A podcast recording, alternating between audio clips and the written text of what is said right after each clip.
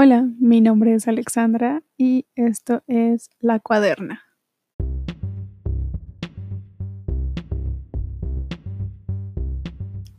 ¿Alguna vez te has enfrentado a un lienzo en blanco y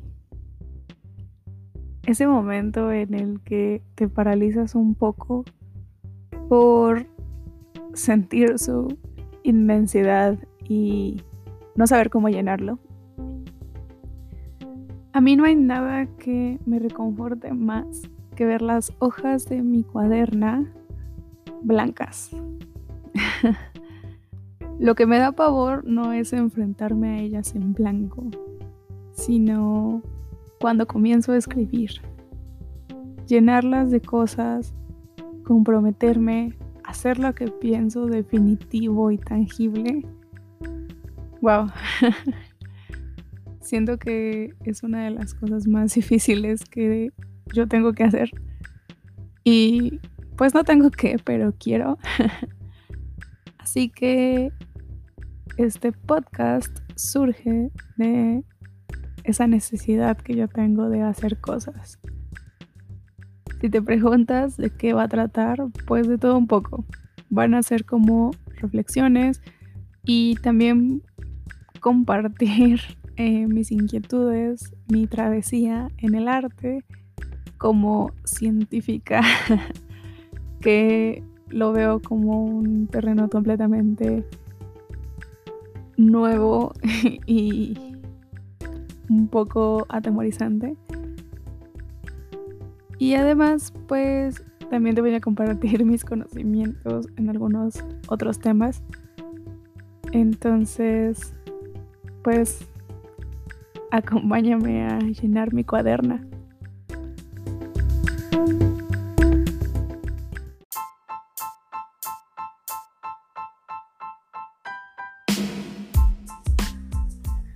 Hablando un poco de mí, soy una estudiante de química de la Ciudad de México que desde siempre me considero como una científica, desde hace mucho tiempo muy pequeña sabía que quería ser investigadora y bueno, la vida me trajo por este camino hasta llegar a ser científica, ¿no? Creo que una parte importante de mí es esta búsqueda que tengo constante de respuestas y de parámetros y de que la vida sea cuantitativa y tenga alguna clase de sentido. Entonces en este buscarle el sentido a las cosas, me convertí en una persona que se sentía muy alejada de las artes. Yo no sé si esto pase del otro lado, si los artistas o los de humanidades sientan también ese abismo hacia la ciencia, ¿no?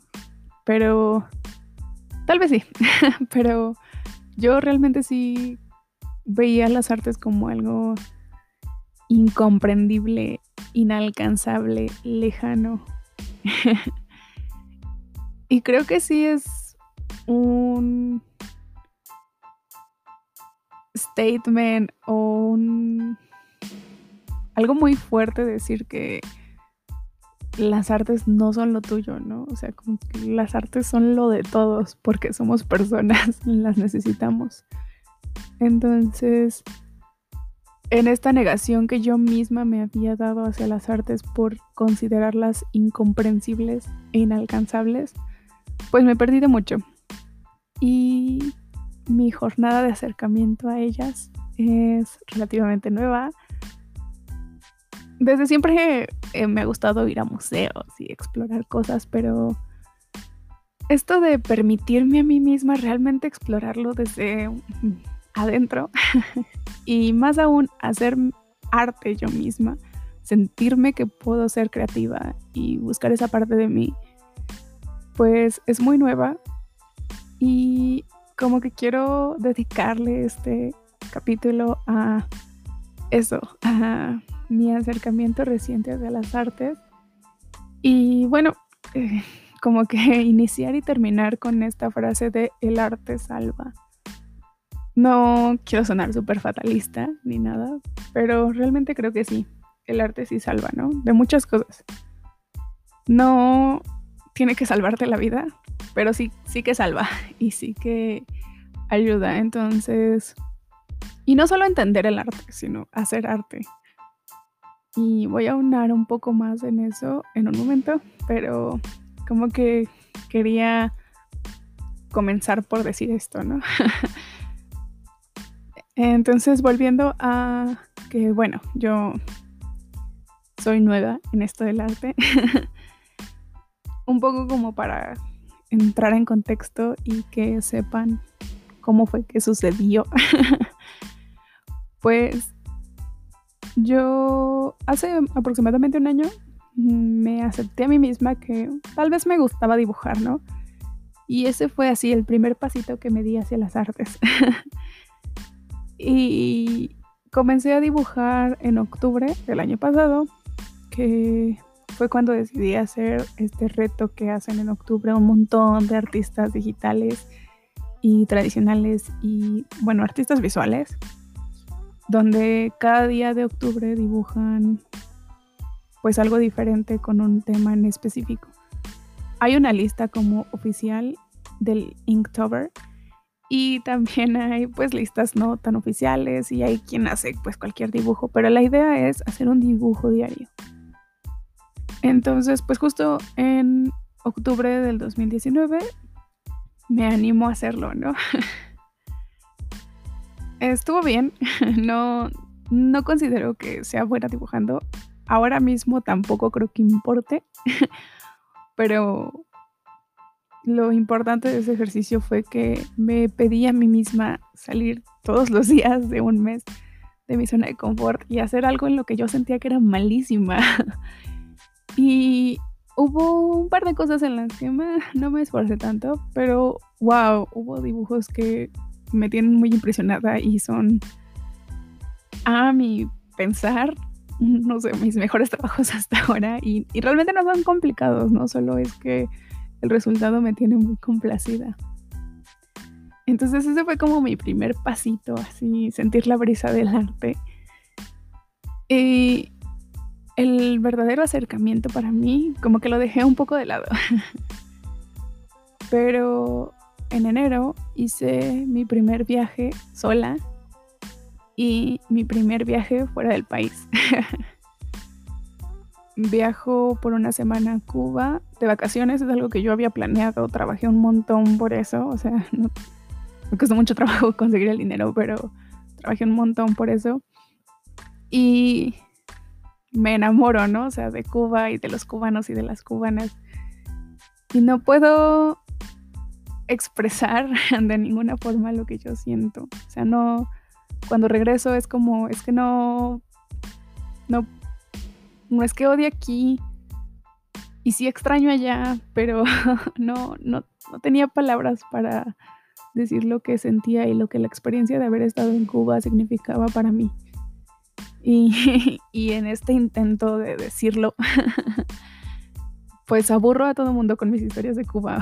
todavía tengo un montón que no le he contado a nadie porque ya los aburrí de hablarles de eso.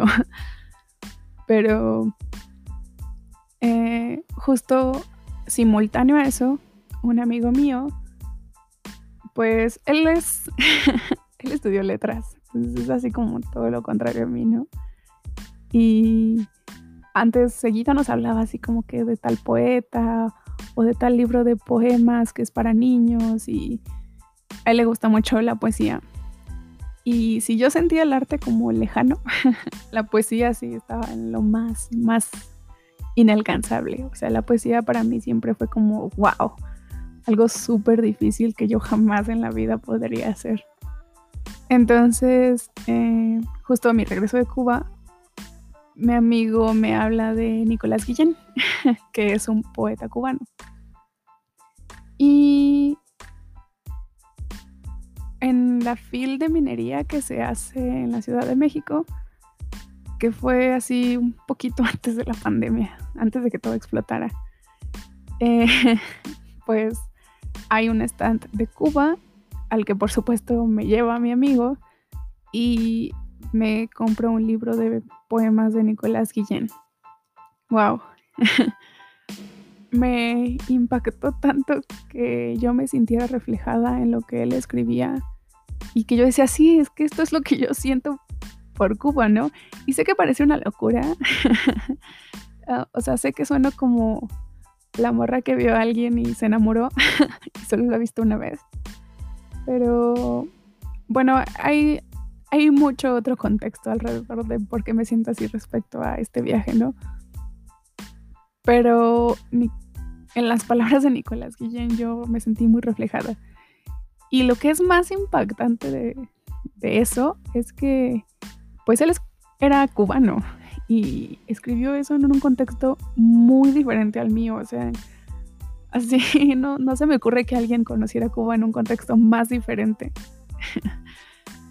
y, o sea, él, él sí era cubano y él vivía en otra época y y escribió eso fuera de Cuba por otras razones diferentes a las mías. Entonces, wow, ¿cómo, cómo algo que alguien escribió en un contexto tan diferente se puede acoplar tan bien a lo que yo siento.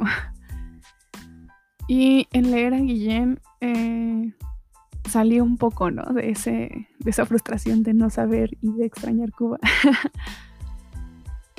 Entonces, pues a raíz de eso, dejo de negarme de la poesía. Decido que sí voy a dejar entrar a la poesía en mi vida. No porque no sea digna, porque eh, quiero como recalcar eso. Yo nunca creí que las artes fueran como inferiores o algo así. Al contrario, la sentía como algo tan grave o tan grande que no cabían en algo tan pequeñito como yo. Entonces, pues digo, bueno, sí cabe, ¿no? la poesía sí cabe en mí. y pues leo a Nicolás Guillén, un poco a José Martí, que también es de allá. Y bueno, comienza la pandemia, ¿no? y conozco esta página llamada Poesía de Morras. Que, wow, deberían todos seguir a Poesía de Morras una página que hace como compendios y, va compartiendo los poemas que les mandan. Está súper padre. En Poesía de Morras hacen, muy al inicio de la pandemia en realidad, un, una festival virtual de pues poesía. y asisto a varios talleres de esos, entre ellos uno de poesía para principiantes. Entonces, bueno, si volvemos a mi contexto, pues yo soy una persona que no sabe nada de poesía, ¿no? Que le parece algo difícil de comprender y que apenas empezó a leer poesía, sí, una completa aficionada, nueva. Entonces este taller me vuela la mente porque aprendo un montón de cosas y yo, tan científica, tan necesitada de parámetros y de restricciones, pues empiezo a buscar mucho de esta información de la poesía y empiezo a aprender mucho sobre todo esto de las formas, las figuras, la métrica.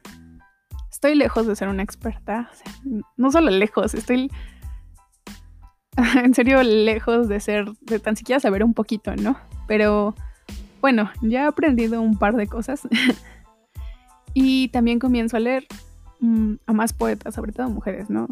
Las que seguramente ya han escuchado. Sea, Alejandra Pizarnik, Storni. Entonces, eso es como una de las grandes cosas que me deja el taller de poesía de morras, pero la mayor y por la que siempre voy a estar agradecida con ellas es que comienzo a escribir poesía yo. y tal vez no suene así como wow, pero es que quiero como que se entienda que yo, alguien que sentía la poesía así como lo más inalcanzable y lo inalcanzable, permitirme a mí misma escribir desde mi ignorancia, porque eso es, pues fue muy significativo. Y justo mi primer poema lo compartí con ellas en, eh, un micrófono abierto que tuvieron y fue muy gratificante. Entonces, de ahí consigo este cuaderno que yo tengo, que lo llamo mi cuaderna, solo para molestar gente. y me comprometo con llenarlo, ¿no? Todavía a veces me da muchísimo miedo llenarlo. y a veces escribo en los tickets o en hojas utilizadas por detrás o en notas de mi celular con tal de no escribir en mi pero me comprometo y la traigo por todos lados, ¿no? es algo que he hecho algo regular y pues estoy aprendiendo a tallerar mis, mis poemas y de repente los comparto muy anónimamente por ahí. Como que mi siguiente paso ya es poder compartirles algo que yo haya escrito y decir si esto es mío. y, bueno, no, no voy a fingir que es fácil, ¿no? Para mí es súper difícil exponerme de esa forma. Y, y, exponerme no me refiero a hacerlo público, me refiero a tal cual llegar y escribirlo. Es verme a mí misma, ¿no? O sea, es, es más fuerte que verte frente a un espejo desnuda. O sea, verte ahí escrita, wow. y si no lo han hecho, les recomiendo que lo experimenten. Quienes tuvieron un diario saben lo incómodo que es escribir en ese diario y lo incómodo que es leerlo después. Pues así es escribir poesía y tallerear tus poemas, que es como pulirlos, por así decirlo. Igual es incómodo, igual es gratificante. Entonces, siento que pasé mucho tiempo de mi vida como tratando de ahogar esta parte del arte, esta parte de mí que quería escribir, porque me sentía negada, o sea, sentía que no era lo mío y que no era lo suficientemente buena. Y ahora que está saliendo, está saliendo así desbordada. Escribo mucho, me libero durante mi escritura. Y pues creo que es algo muy valioso para mí y que me gustaría compartir con ustedes en el sentido de que ustedes escriban también o hagan alguna forma de arte. Lo que sea, ¿no? Puede ser que lo tuyo no sea escribir y eso está bien. Pero si lo tuyo es dibujar y no lo sabes, te recomiendo que lo hagas. O pintar, o esculturas, o música, o alguna forma de arte que yo ni conozco. Porque de verdad que el arte sí salva. Y bueno, un poco como entrando en este contexto de que el arte salva y de animarles a escribir, pues también quiero hablar un poco de eso de permitirte equivocar, ¿no? O sea, como que a veces tenemos esta Mm, este bloqueo mental de no querer hacer algo. o, probablemente a ti no te pase, pero a mí me pasa que tengo este bloqueo mental de que quiero hacer algo, pero al mismo tiempo no, porque pues sabes que a la primera que salga no va a salir bien, ¿no? Y eso es normal, pero aún así a veces no nos damos chance de equivocarnos y de hacer las cosas porque sí, porque quieres hacer algo. Entonces, pues hay que tenerse paciencia. Date permiso de equivocarte. Yo no me lo doy siempre, pero bueno, aquí estoy grabando un podcast dándome permiso de equivocarme y pues hacer solo por hacer, porque de verdad se los juro que el arte salva. Entonces, pues bueno, eh, esta edición va a quedar un poco corta. Realmente quiero que sean como bastante digeribles los episodios, pero no prometo que todos sean igual de cortos. Lo que sí prometo es no utilizar mucha terminología, ni de un lado ni del otro. O sea, no necesitas ser un experto en ciencias ni en artes para escuchar esto, porque pues más bien son reflexiones. Pero no prometo que todos queden igual de cortos.